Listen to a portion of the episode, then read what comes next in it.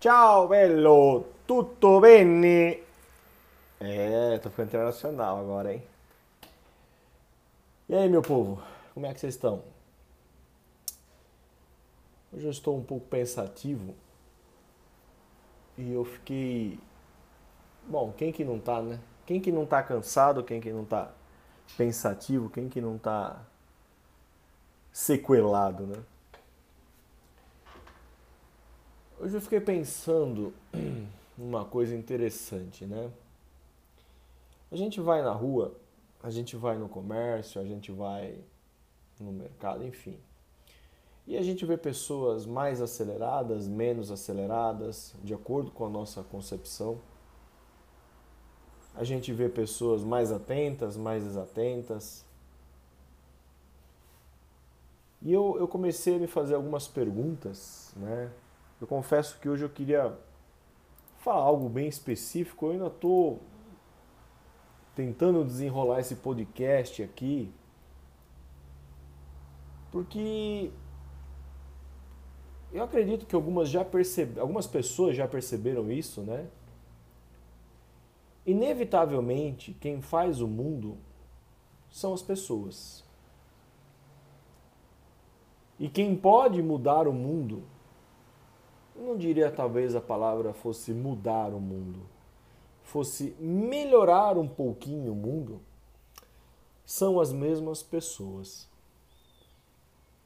É um pouco surreal porque a gente está cansado de saber que a gente não pode mudar o mundo, a gente pode mudar o nosso mundo. A gente pode mudar a maneira como nós comportamos, como a gente enxerga o mundo, né? A gente pode, a gente pode amadurecer as nossas opiniões e as nossas atitudes eu acredito que ninguém mude completamente a sua essência. Se isso acontecer, leva-se algumas décadas, né, nesse processo. Não que não, não que seja proibido, né, mas é um processo bem complexo e bem demorado, né? Mas eu fiquei hoje pensando, imaginando que o mundo que a gente está vivendo hoje está um mundo bem difícil. Né? O mundo que a gente está vivendo hoje, apesar de todas as tecnologias, apesar de. É que eu estou fazendo podcast e estou montando uma aula. Apesar de todas as tecnologias, de toda a troca incessante de informação, né? É, o mundo de hoje, novembro de 2020, ainda apresenta ainda apresenta é, os mesmos problemas e os mesmos anseios de seis mil anos atrás.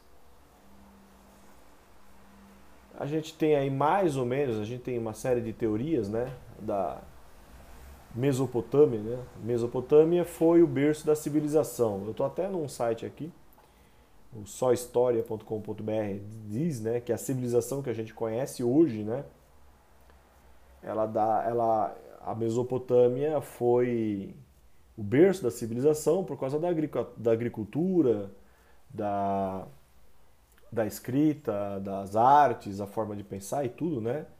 Foi uma, uma civilização que organizou, criou, né? E administrou esse conhecimento, né?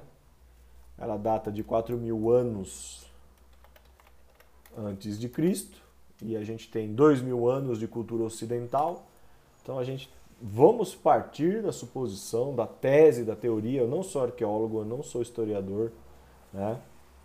É, a Mesopotâmia fica localizada entre. É um sistema fluvial do rio Tigres e o rio Eufrates. Eu vou até pegar um mapa aqui para ver direitinho, porque eu acho muito louco isso, né? Essa, a região que hoje a gente conhece como é, entre o Irã e a Síria, né? Entre o Irã, Síria e a Arábia Saudita, né? Golfo Pérsico, o Mar Mediterrâneo, aquela região ali seria a Mesopotâmia, né, com a Babilônia, os jardins suspensos da Babilônia. Sempre que eu falo desse assunto, eu me lembro de Raul Seixas, né? me lembro de Paulo Coelho. Né?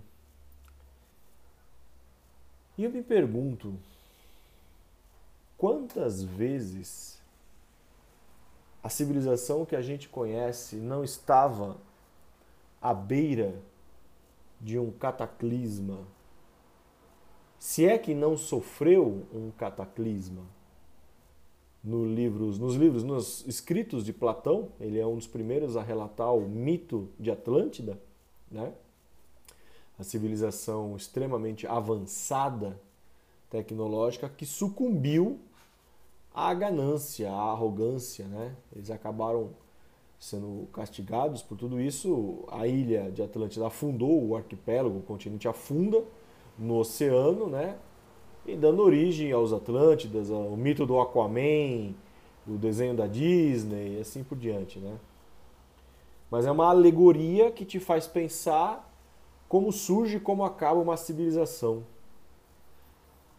Quantas dessas civilizações não passaram por esse processo, por essa análise de que uma hora vai acabar, o mundo vai acabar?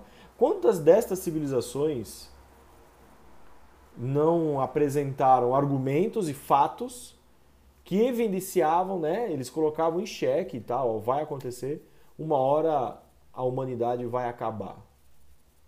A própria Bíblia, né? o Apocalipse fala disso, né?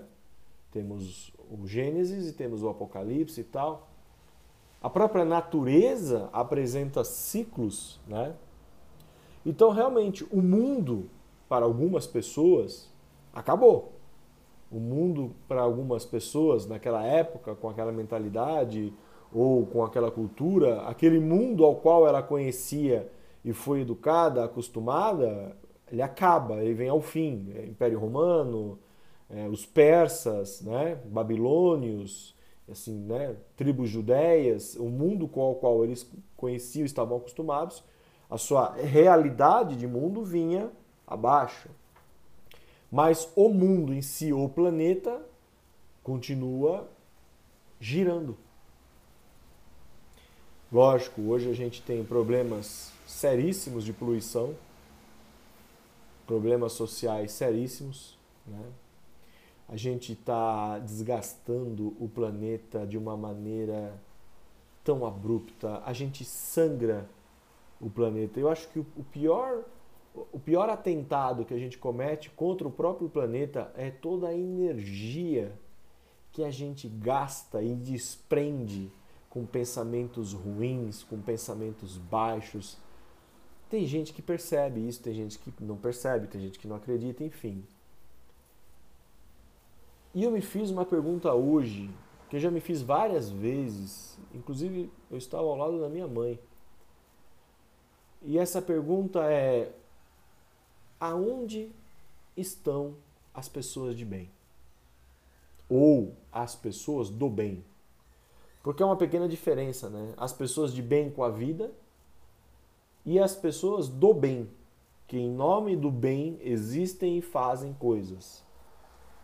As pessoas de bem com a vida não necessariamente estão praticando bem, elas podem estar de bem com a vida com ela, mas ela pode estar fazendo aquilo de acordo com a opinião dela. O que é bom para ela pode ser ruim para o outro.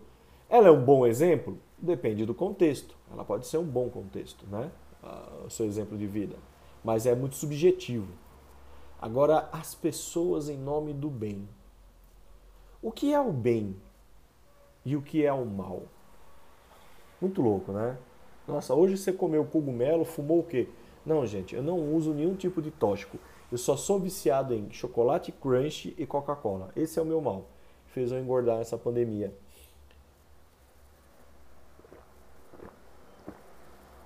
Mas hoje eu estou tomando água.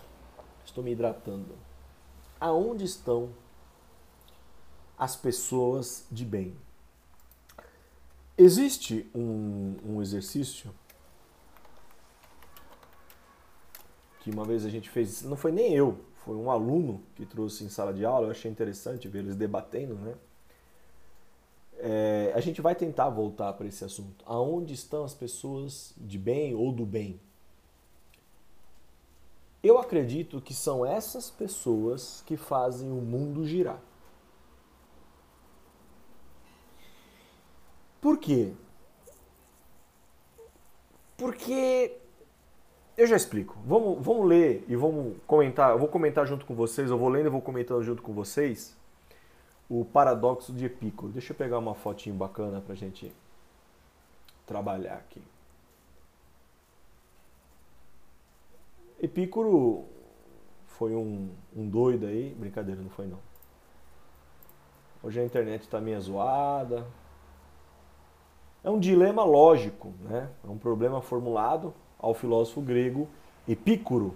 Né? Inclusive a foto dele lembra muito Platão. O rosto dele, a fisionomia dele, para mim, né, me lembra muito Platão. Se bem que Platão era um pouco mais forte, né? Platão é porque ele tinha os ombros largos, tá? Platos. O, ele era bem corpulento, segundo alguns. Queria uma foto decente e grande né, para poder ler, porque eu já estou meio cego. Acho que eu achei um aqui. Para quem não conhece, o paradoxo de Epicuro é um problema lógico, né? Eu vou tentar ler corretamente na ordem, né? Depois você pode jogar no Google. Seria interessante você conversar isso com as pessoas. Né? O mal existe? Sim. Ou não? Caso sim, ele é uma espécie de um fluxograma esse paradoxo, né? É um diagrama. O mal existe? Sim. Deus sabe que o mal existe? Teoricamente, sim. Porque nas escrituras sagradas, Deus possui as características, as qualidades de onisciência, onipresença e onipotência.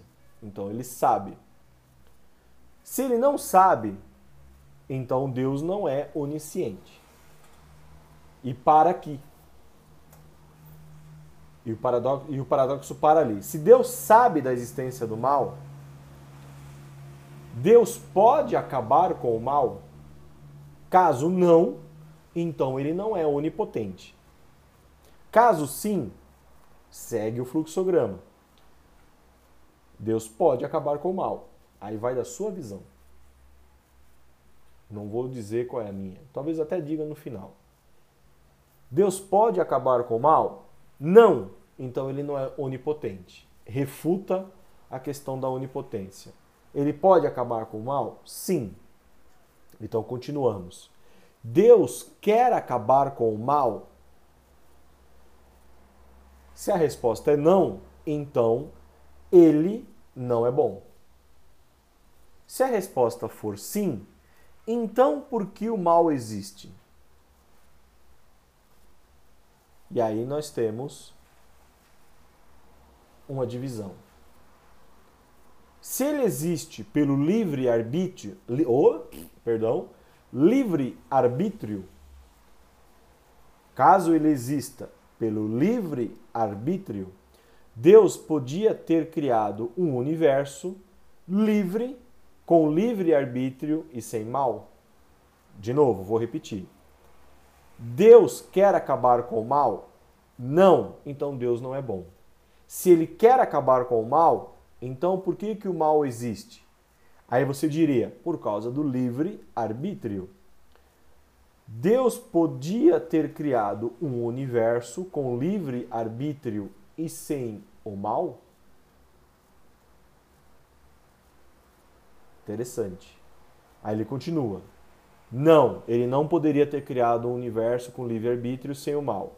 Então Deus volta lá em cima. Deus não é onipotente. Caso sim, então ele não é bom. Volta também.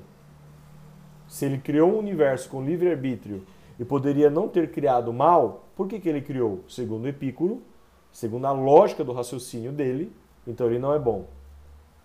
Voltemos à penúltima pergunta. Então, por que o mal existe? Atribuímos a Satã. Se ele é onipotente, Deus, e bondoso, não teria destruído Satã? Volta para a pergunta. Então, por que o mal existe? Você tem uma terceira opção para nos testar. Aí Epicuro raciocina. Se ele é onisciente, já sabe o resultado e não precisaria nos testar. Saberia Deus, pela sua onisciência, quem é bom e quem é mau.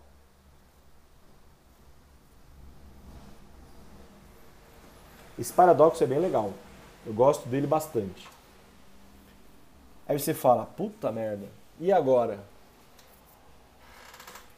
Vou tentar fazer algumas perguntas, longe de qualquer prepotência. Quem sou eu? Mas eu vou te fazer algumas perguntas. Para quem é ex-aluno ou para quem trabalha com administração, existe uma ferramenta chamada 5W2H. Né? quando, onde, quanto, porquê, como, o que, são pronomes de conjunção, são pronomes de interrogativo, enfim, né? É... No paradoxo de, de Epicuro, não tem uma pergunta, por exemplo, por que Deus nos criou? Essa é uma pergunta que talvez outros filósofos, talvez não, com certeza, outros filósofos vão ter, né? outros pensadores, pensadores religiosos, enfim, inúmeras criações. Mas por quê? Quando? Ah, no Big Bang. Sim, concordo. Houve uma grande explosão, a ciência consegue provar. O universo estava quente, denso, está igual o seriado, né? o Big Bang Theory. É, quente, denso, sei o que, explodiu. Ok. Você não está me dando a resposta do porquê, você está me dizendo como o universo foi criado, mas por quê? Ah, havia uns fractais que deram origem aos, aos átomos? Ok. De novo, você está me dizendo como, mas não o porquê. Eu queria saber o motivo. O motivo que tudo, tudo o que nós concebemos como realidade, como mundo, físico, extrafísico, metafísico, foi concebido. Há quantos milênios, quantos professores, filósofos, pensadores, estudiosos, astrônomos, físicos, químicos, cientistas estudam? E inevitavelmente o que mais se apresenta é o como foi feito, até como o corpo ser, até como se dá o processo de criação do corpo do ser humano. Clonagem, enfim, tudo. Como uma planta se reproduz, como, mas o porquê. E veja bem, esse podcast não é para ser um podcast com fins espiritualistas, falar de religião, falar de Deus, não, é o porquê. Tem um livro do Mário Sérgio Cortella, Por que fazemos o que fazemos? É um livro muito bacana. E pelo que eu entendi, né, atribui-se isso à nossa forma de pensar, ao que sentimos. E eu, eu me pergunto isso há muitas décadas, há muito, né, muitas décadas não, peraí, não vamos também, não é assim. Oh, né? Há muitos anos, senão o pessoal já vai achar que eu sou o Matusalém. Mas eu me pergunto isso há muitos anos. Inevitavelmente, quando. Eu, hoje eu decorei essa palavra, eu vou usar muito. Inevitavelmente. É, quando a gente tem um atrito com alguém, quando a gente se decepciona ou quando a gente conquista alguma coisa, geralmente quando a gente está feliz, a gente não se questiona, a gente quer sentir a felicidade. Quando a gente está indignado ou quando a gente está triste, algo que acontece que não nos agrada, a gente questiona o porquê aquilo está acontecendo. A gente questiona muito a dor. Por que está doendo? Como está doendo? Quando começou a doer? E pouco se questiona o amor.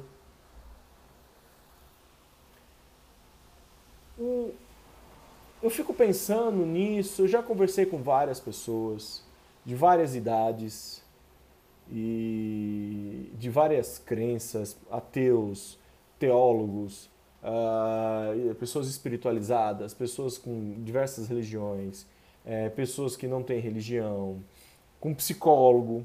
Por quê?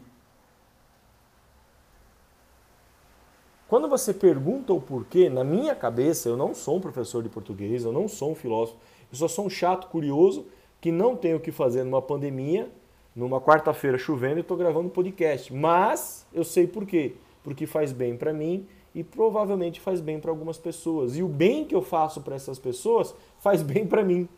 Me sinto útil. Né?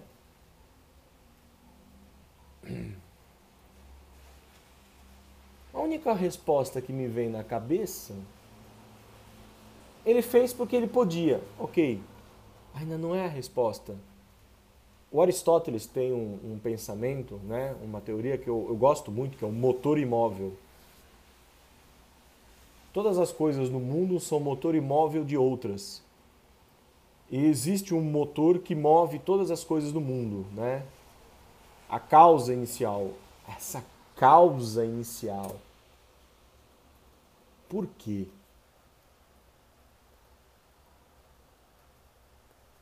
Existe um documentário que eu recomendo muito para os alunos, eu já passei isso em sala de aula. Eu recomendo muito para vocês assistirem, tem no YouTube, é gratuito. São três DVDs, três volumes.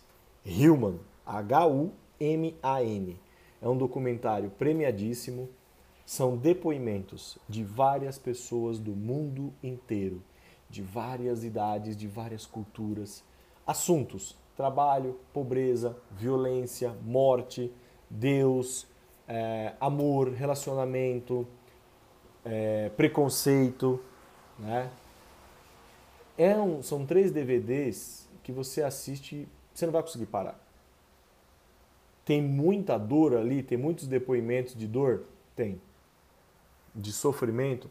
Não tem nada escatológico, não tem violência. São pessoas sentadas num, num biombo, num fundo preto, numa cadeira, né? Com uma câmera gravando o depoimento delas. Não, tem nem a, não aparece nem a pergunta, já aparece a pessoa direto falando, né? E os intervalos, o diretor, o produtor, coloca paisagens do mundo inteiro, que são as coisas mais lindas de ver. E é um grande contraste. Ele quer contrastar a dor do ser humano com a beleza do mundo. A impressão que me dá é que ele quer falar por que, que vocês não enxergam a beleza do mundo? Né? Como o belo acompanha a questão do amor. Eu não digo belo de estética, de corpos sarados, não estou falando isso. A beleza da vida. Né? Como ela pode ser um, um motor para o sentimento do amor. Né? Eu fico pensando, falei, nesse exato momento, quantas pessoas ainda estão trabalhando, outras estão num leito de morte, outros estão passeando, outras estão comendo, outras estão viajando. Nesse exato momento, em qualquer lugar do mundo, tem alguma pessoa fazendo alguma coisa, dormindo, comendo, viajando, enfim. Ticaracatica. Inevitavelmente, essa palavra vai, acho que vai ser o tema do podcast, o inevitavelmente, o inevitável da nossa existência. Eu acho que a gente foi criado para amar. Nossa, como você está piegas hoje, como você está demagogo. Não, não estou não. Não quer dizer que eu ame profundamente. Mas eu acho que a gente foi criado nós surgimos, nós existimos para amar. Eu sei que no outro podcast eu fiz o desafio, né? Do estamos aqui para. Eu continuo com esse desafio.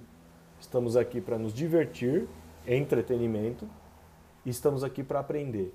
Diversão é aprendizado, aprendizado é divertido. Ah, mas tem aprendizados que estão doloridos.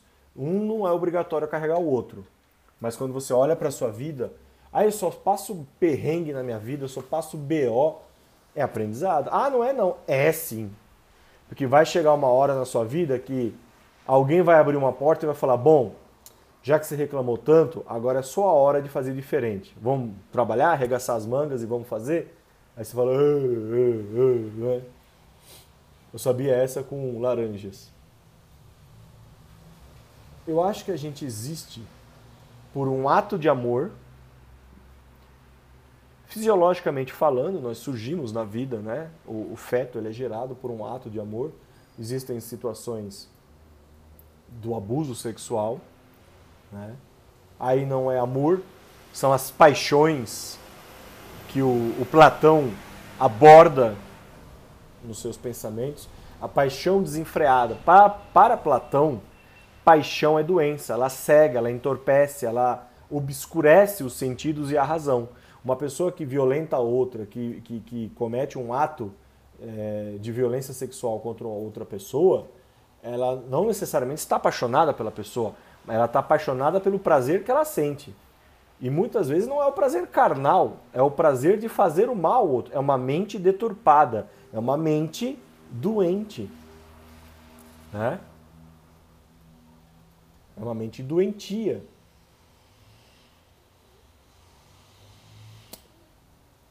Mas eu não quero entrar nesse assunto, não quero falar disso. Tá chato, tá pesado. A solução que eu proponho para esses assuntos, inevitavelmente, parece que ela não é aceita nos dias atuais. Porque ela é uma, é uma, é uma, uma solução que eu, na verdade, não criei. Foi assistindo um stand-up do Dave Chappelle no, no Netflix. Ele é um comediante, ele faz stand-up. Ele faz piadas pesadas, sim, ele brinca com tudo. E ele explica por que, que ele brinca. Porque ele se vê refletido nessas causas nessas situações. Ele vê um pouco dele naquilo. Ele brinca e tal, mas é mais para descontrair, mas ele não é não é aquela brincadeira pejorativa, sabe? Não é aquela coisa o humor dele é um humor negro, mas o cara é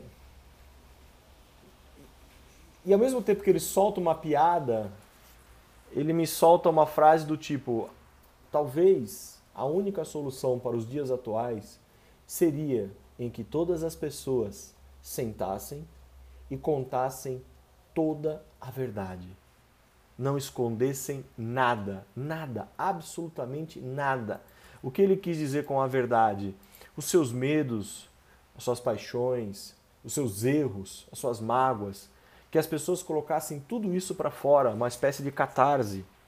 E a partir desse processo, as demais pessoas que estão em volta dela, junto com ela, começariam um processo de reconciliação.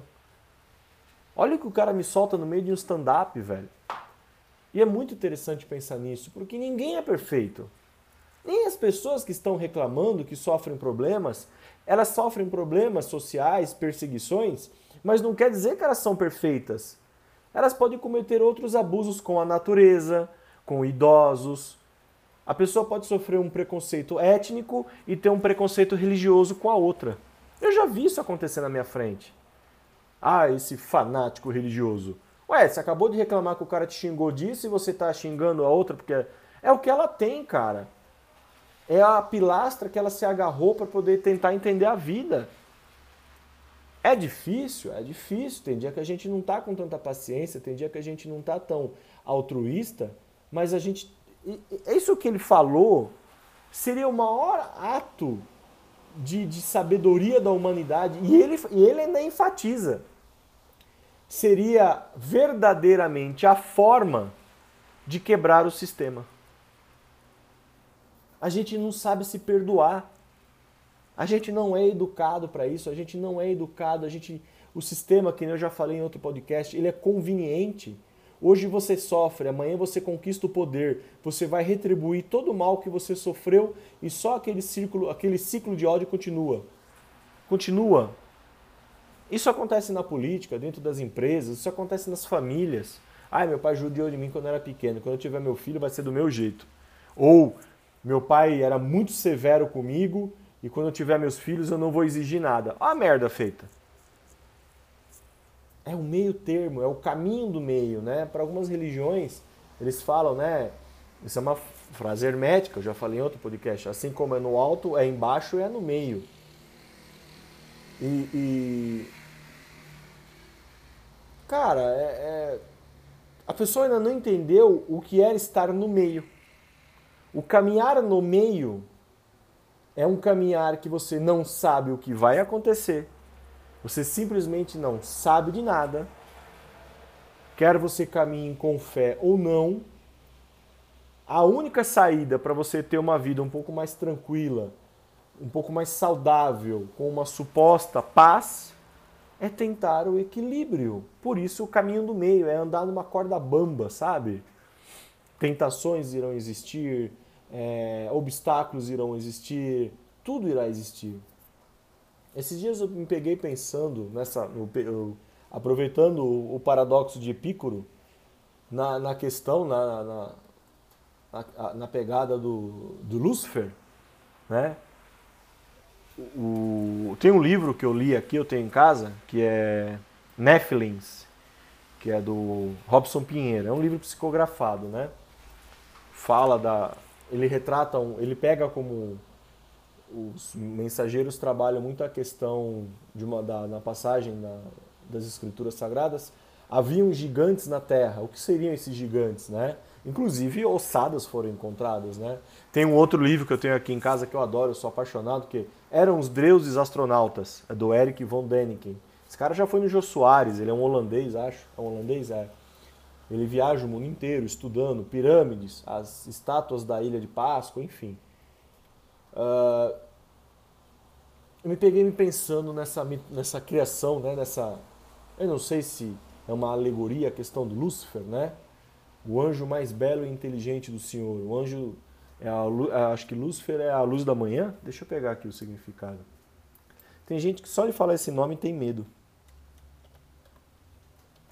Interessante, né? É, deixa eu ver. É o portador da luz. É do latim lux fero. Portador da luz é um termo de origem latina para o planeta Vênus, né? Que é o planeta mais luminoso do sistema solar. Engraçado que eu joguei Lúcifer no Google e veio a foto do seriado do Netflix do Lúcifer. Ai, meu Deus do céu. Ei, Google. Vou começar a botar o Alexa. Alexa. Não, não vou não. Uh, no céu existia um anjo chamado Lúcifer, ao qual Deus colocou numa posição de querubim da guarda, um cargo de destaque em relação às demais criaturas celestes. Ezequiel, Ezequiel ou Ezequias 28, 14. Lúcifer era perfeito, sábio, belo e formoso, de vívido resplendor e reluzente. Eu me pergunto uma coisa. O podcast era para falar de amor, agora estou falando de Lúcifer. Eu me pergunto uma coisa. Se este anjo, que era sábio, perfeito, portador da luz divina, o anjo mais belo e mais sábio do Senhor, caiu em desgraça porque invejou os seres humanos.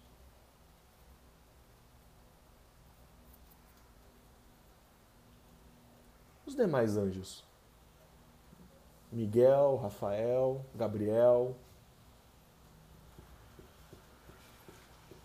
Se ele, que era o mais belo, caiu, por que os outros não caíram? E um dia eu estava pensando nisso. Ele existe, para de acordo com algumas é, crenças religiosas, ele ainda existe, ele existe está aprisionado. E eu fiquei pensando: será que todos esses milênios, séculos, sendo sábio, belo, perfeito, portador de luz, ele não veria a luz da razão de seus erros? Levaria tantos milênios, tantos séculos, para ele entender que o que ele fez foi errado não. Com todo respeito às crenças religiosas de outras pessoas, mas eu não consigo acreditar nisso. Eu, eu, eu penso que, na verdade, por ser o mais belo, o mais belo não, perdão, o mais sábio, o portador da luz, esse conhecimento, essa proximidade com o Criador, ele aceitou a missão de encaminhar os seres humanos à evolução. Para para pensar um pouco. Eu sei que tem muita gente que tem até medo de falar esse nome. Eu, particularmente, os outros nomes eu não gosto. Não acho. O nome Lúcifer não me incomoda, porque para mim me vem a coisa de Lúcius, luz, né? Quem não me garante que esse mensageiro divino não aceitou o fardo a missão de encaminhar os seres humanos a um processo evolutivo através da dor. Como assim? Castigá-los? Não. De acordo com a visão espiritualista de muitas religiões, a Umbanda, o Kardexismo, é, budismo, hinduísmo, nós somos responsáveis pelos nossos próprios infortúnios.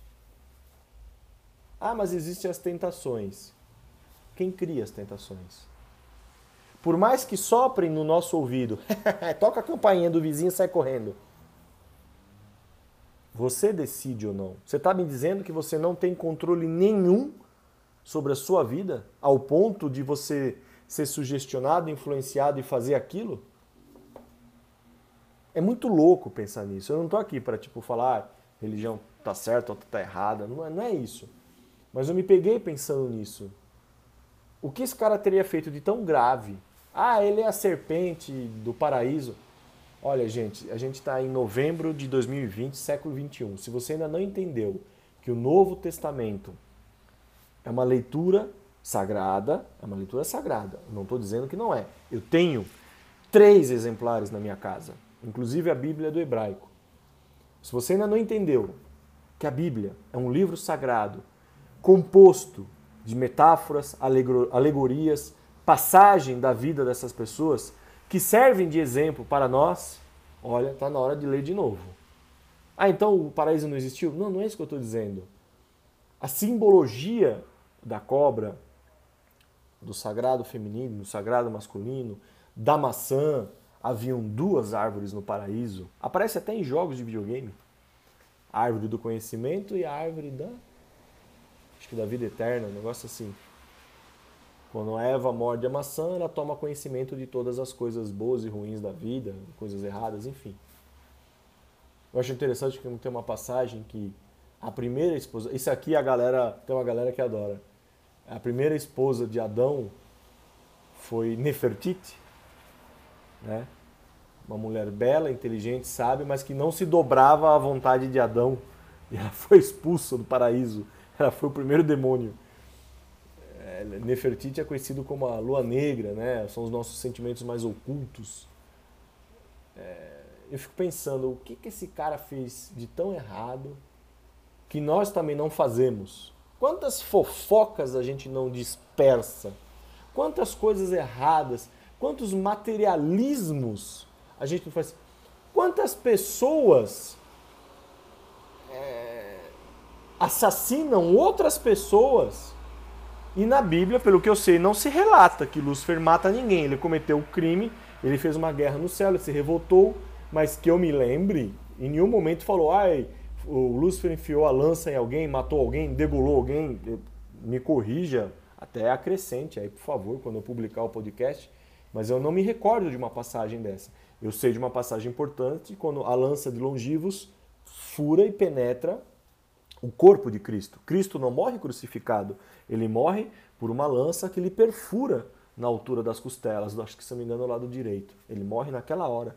Ele teve os seus braços e pés pregados, os seus joelhos foram quebrados e ele não vinha a óbito, ele não falecia. E aí o soldado romano espeta aquela lança que é a lança de longivos. É a lança do destino que aparece no filme que eu mais amo, chamado Constantine. Mas aí você para e pensa, até use o paradoxo de Piccolo. Qual seria o papel do anjo da, da manhã, que é... Por que anjo da manhã? A luz da manhã? Porque Vênus, o planeta Vênus, você consegue vê-lo no, no raiar do dia. Você não consegue, quando você pega um dia de um céu ainda de lua cheia, tem um período do ano que você consegue ver. É a estrela d'alva. O que o pessoal chama na cultura, né? Ah, e do lado da lua aquela estrelinha é a estrela d'alva.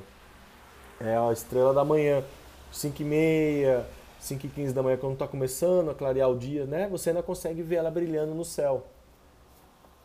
Eu fico pensando, será que de repente ele não aceitou a missão, o fardo de, através da dor, a dor de quem? Destas pessoas que cometem os erros, as escolhas, o mau uso do seu livre-arbítrio e através dessa dor que, segundo relatos, né, situações, experiências, é, o inferno é criado de acordo com a mente de cada um. Né? monstros horrendos, paisagens é, de pura devassidão ou paisagens áridas. Há muitas, até psicólogos, né, trabalham muito essa questão de que isso é uma criação da própria mente humana quando desencarna, né?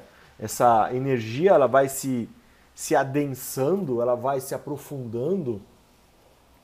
Aí então você está querendo dizer que Lúcifer ama a humanidade e ele faz o que faz por amor? Não sei. Não, honestamente, eu não sei. Eu não sei. Mas o que é louco de pensar é por que, que ele aceitaria? E a gente conseguiu ao longo da nossa vida perceber uma coisa. Por mais que a gente erre, por mais que a gente cometa erros ao longo de toda uma vida, a gente sempre tem novas oportunidades de consertar esses erros. A gente tem, até no leito de morte. Quantas oportunidades ele e outros não tiveram de consertar os erros? Né? É, é um negócio muito. O assunto era para falar de amor, agora eu estou falando de genes, criação, a guerra no céu. De... Mas é um negócio muito louco de você ver que a dor constrói um aprendizado duro, machuca, né? magoa, cria cicatrizes. O amor também constrói. Né? Mas quando eu penso, por que estamos aqui? Por que, por que passamos por tudo isso? Tudo isso, essa vida de amores e de sabores, de, de, de conquistas, de derrotas, porque tem pessoas que sofrem tanto, tem pessoas que sofrem menos, tem pessoas que manipulam, tem pessoas que são manipuladas. Por quê? Todo esse esse sistema, por quê? Por quê? Eu, eu hoje, com a idade que eu tenho, eu espero que daqui a alguns anos eu melhore essa opinião. É uma opinião, não é uma verdade, é uma opinião. É o que eu consigo conceber hoje. Nós existimos por um simples, simples ato de amor. Por um simples ato de amor. Quando a gente olha para a geração, né, a gestação de uma criança, quando a gente fala de um relacionamento amoroso, bacana, né, com respeito, é um ciclo, né? É um ciclo dentro daquele relacionamento que toma forma, que ganha proporção, duas pessoas que se gostam. É, a, questão fisiológica, a atração física, ela, ela existe. Ela é uma das vertentes do amor, ela não é o amor em si. Um dia o sexo acaba, a gente fica velho, fica tudo caído, né?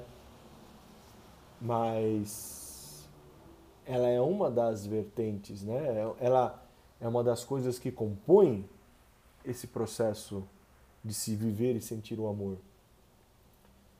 E os gestos, o carinho, a conversa, né? a convivência. E disso tudo surge um filho, uma filha, ou adota-se uma criança, né? É, depois eu vou ler um trecho de um site, Acrópole, né? A nova Acrópole, um trecho de Platão, que hoje, com 40 anos, é uma concepção que me agrada, ela me dá um certo conforto. Eu não sei, né, daqui a cinco anos como vai ser, como que eu vou pensar a respeito disso e tal, mas é algo que me hoje ele esse, esse, esse um pouco desse pensamento aquieta minha alma. Minha alma é uma alma inquieta, indagadora. A minha alma ela é de movimento, né? Eu sou uma pessoa que durante muito tempo questionei na adolescência, quase já para a vida adulta, eu fiz terapia, psicólogo, sempre muito ansioso e tal, muito indagador. Né? Eu tenho essa coisa do deixar um legado, deixar uma marca, né? melhorar um pouco o mundo, deixar uma contribuição ao mundo. Parte é o que eu aprendi com a minha educação, a convivência, a cultura, né? as coisas que passei na vida, as coisas ruins que passei na vida, eu falei, poxa, eu passo por isso hoje ruim porque essa pessoa não quer fazer algo bom. Porque ela não quer fazer algo bom para o outro, ela está pensando só nela. Por que, que ela pensa só nela? Né? Em vez de querer retribuir na mesma moeda, eu quis consertar. Eu tenho uma, eu tenho uma, uma mania, algumas pessoas sabem disso, eu tenho uma mania de restaurar coisas. É, relógio antigo, é, ferramenta. Nossa, eu adoro pegar ferramenta antiga, toda enferrujada, não sei o quê, e consertar ela, restaurar. Sabe? É, eletrônicos. É uma coisa muito louca, assim. Eu, eu acredito muito na segunda chance. Né? Eu sei que eu sou um cara muito pavio curto, eu sou uma pessoa muito passional. O que é certo é certo, o que não é, não é. Comigo não tem meia verdade, não tem meio abraço, não tem meio beijo. Ou é ou não é. De pessoas insossas, para. Né? Na minha opinião, não são essas pessoas que movem o mundo. Esse podcast eu acho que é mais um desabafo até do que alguma contribuição para com vocês. Mas eu fico pensando, né? Então, essa semana teve tudo isso: o stand-up do Dave Chappelle, o comércio, as pessoas amarguradas, as pessoas estão tristes. As pessoas estão tristes. A gente vê as notícias na TV da galera indo pra praia, bebendo, extravasando, mas no fundo, no fundo, tem uma grande parcela de pessoas que estão tristes. É, com tudo que aconteceu, ficaram doentes, perderam emprego, perderam parentes. A mentira por detrás da doença, a doença existe, mas ela foi manipulada, ela foi usada, palhaçada com vacina, sabe? Eu espero que daqui a dois, três anos a gente possa estar bem, superar. Eu espero que ano que vem a gente possa, tipo, sair na rua e fazer um. Sinto muitas saudades de muitas pessoas, colegas de trabalho. Saudades mesmo de querer dar um abraço, né? Agora, já no finalzinho da pandemia, a gente já, já retomei algumas atividades normais, né? Visita parente, pessoas mais próximas, alguns amigos ainda não, né? E como essas pessoas fazem falta na nossa vida. E mais uma vez a gente cai naquela coisa do amor. Né? O amor, é, tem o amor entre homem e mulher, o amor de pai para filho, de mãe, o amor fraternal, maternal, o amor entre duas pessoas, o amor de irmãos, que é o amor fraternal né? o amor pela natureza, o amor próprio. Existem várias vertentes de amor, né? várias definições para o amor. Amar é perdoar, perdoar, é compreender, é esperar. Não estou falando que eu faço isso com maestria, não, viu? Porque eu vou te falar. O dedo podre, abafa. É, então, é muito doido ver que o mundo está caminhando de novo para uma berlinda para um cataclisma. Talvez seja esse senso de urgência que eu sinto atrelado a uma grande apatia das pessoas. Por isso que eu dei aquela alfinetada no outro podcast. Vai lá e faz o seu. Puta, vocês não têm noção como isso me irrita. E essa apatia que parece que as coisas, a vida, ela escorre pelas mãos, pelos dedos como areia. E você fala para as pessoas: ei, ei, ei, faz um pouquinho melhor, não deixe, isso é bacana. Vamos lutar por isso, vamos tentar um pouquinho mais, vamos tentar prolongar um pouquinho mais esse momento, né? A gente sabe que tudo tem um começo, meio, fim, uma finitude, né? E não nos compete. A gente não tem o controle disso. Não sei quem tem. Não vou ficar fazendo propaganda de Deus aqui, de religião. Descubra a sua. Descubra o que te move, né? Mas é um negócio muito louco, cara. É um negócio muito doido de você ver que o mundo tá no que tá. Como tá difícil conviver, como tá tendo atrito. Eu lembro até daquele vídeo engraçado, é um meme. Vai desavença, caralho, vai desavença, né? Que o menino fica filmando meio de uma briga lá. Todo mundo encaixaçado. Desavença, caralho. Como as pessoas não estão dispostas a sentar numa mesa e assumirem e exporem todas as suas verdades. Tudo, tudo, tudo, tudo. Como como isso é libertador? É difícil? Putz! Vai ter nego que vai, sabe? É, é um profundo mergulho, mas como isso é libertador, cara. Sabe? Como é libertador quando a gente senta com a gente mesmo ou com outra pessoa e a gente põe tudo para fora tudo. A gente tira um peso das nossas costas, o mundo.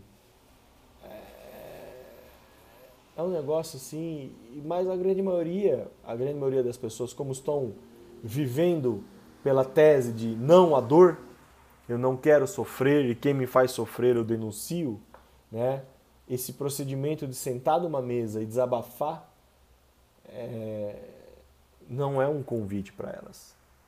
Elas morrem de medo.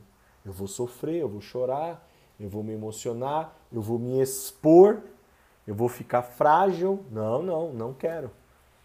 É, eu quero que você mude, eu quero que o mundo mude, mas eu não tenho a coragem de mostrar minha ferida mais profunda e dizer, ah, aqui está doendo e eu não gosto mais disso, mas eu também errei aqui, você errou ali. É o meio. É chegar no meio. Fica bom para você e fica bom para mim. Como isso é difícil, como isso é, é complicado. Deixa eu pegar um trechinho do, do Platão aqui.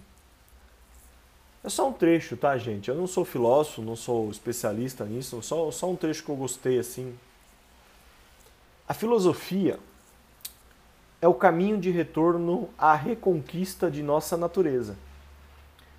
Uma vida harmônica e o amor à sabedoria conduzem ao triunfo do melhor que há em nós. A filosofia é uma loucura divina e é amor à sabedoria. Eu adorei essa parte. A filosofia é uma loucura divina e é um amor à sabedoria.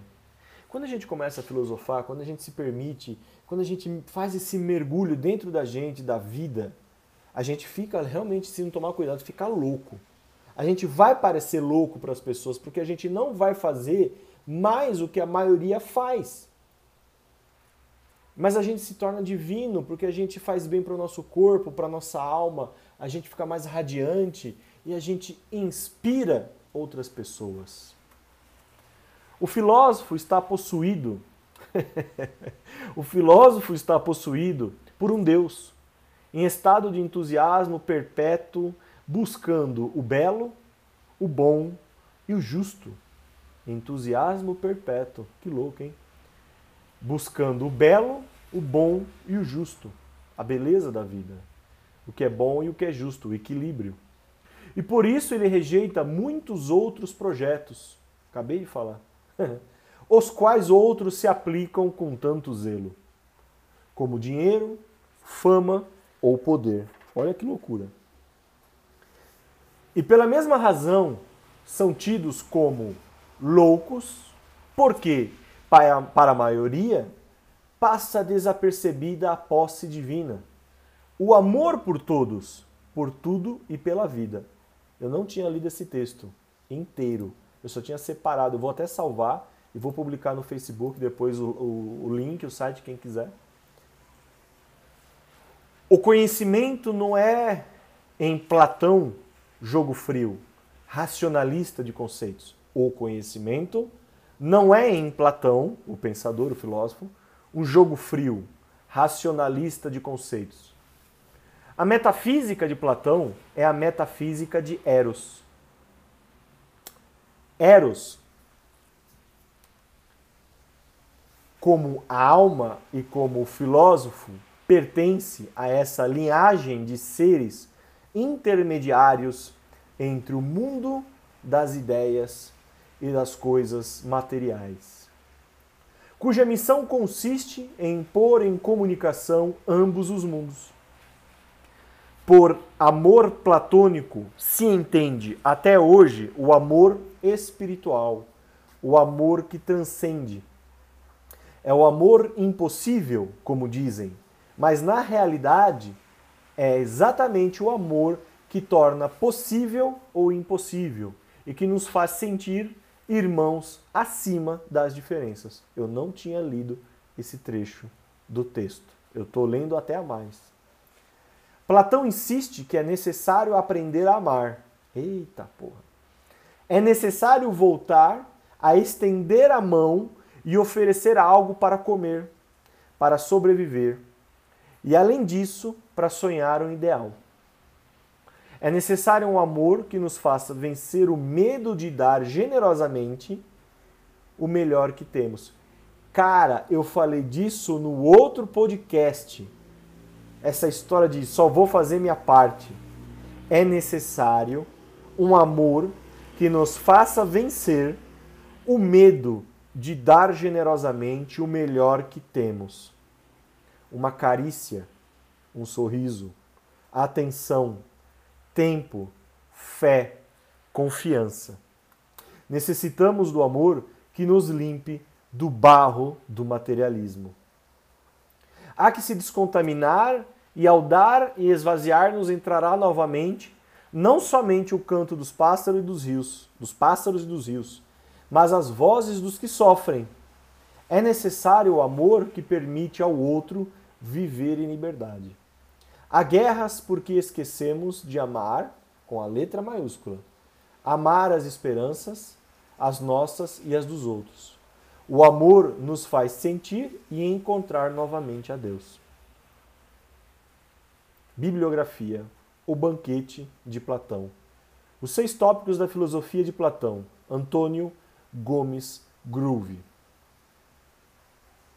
Magia, religião e ciência durante o terceiro milênio. É. Deixa eu ver o nome desse texto. Se eu ler ele inteiro, eu vou salvar, já salvei. E é um artigo escrito né, por esta pessoa. Antônio Gomes Groove, Os Seis Tópicos da Filosofia de Platão. Ele está no site nova-acrópole.org.br.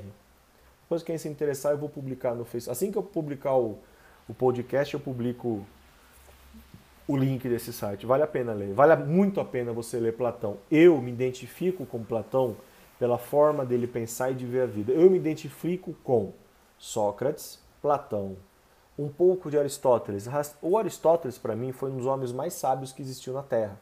Porém, eu acho Aristóteles mais racional que Platão. Ele não se dava bem com Platão, que era o, o Aristóteles era discípulo dele. E segundo alguns, inclusive Aristóteles, Sócrates é uma criação de Platão. É um personagem que ele criou. Para outros existiu de verdade para outros foi uma criação, porque não tem nenhum documento, não tem nada escrito. Tudo o que sabemos de Sócrates sabemos através de Platão. Né? E eu gosto muito e me identifico muito também com Pitágoras. Né? Embora Pitágoras não tenha muito nessa pegada mais. Então deu para entender o que é amor platônico? Amor platônico não é um amor não correspondido por uma mulher, por um homem, não é isso. Amor platônico é o amar acima de todas as coisas, é o amor que te eleva, que transcende, né?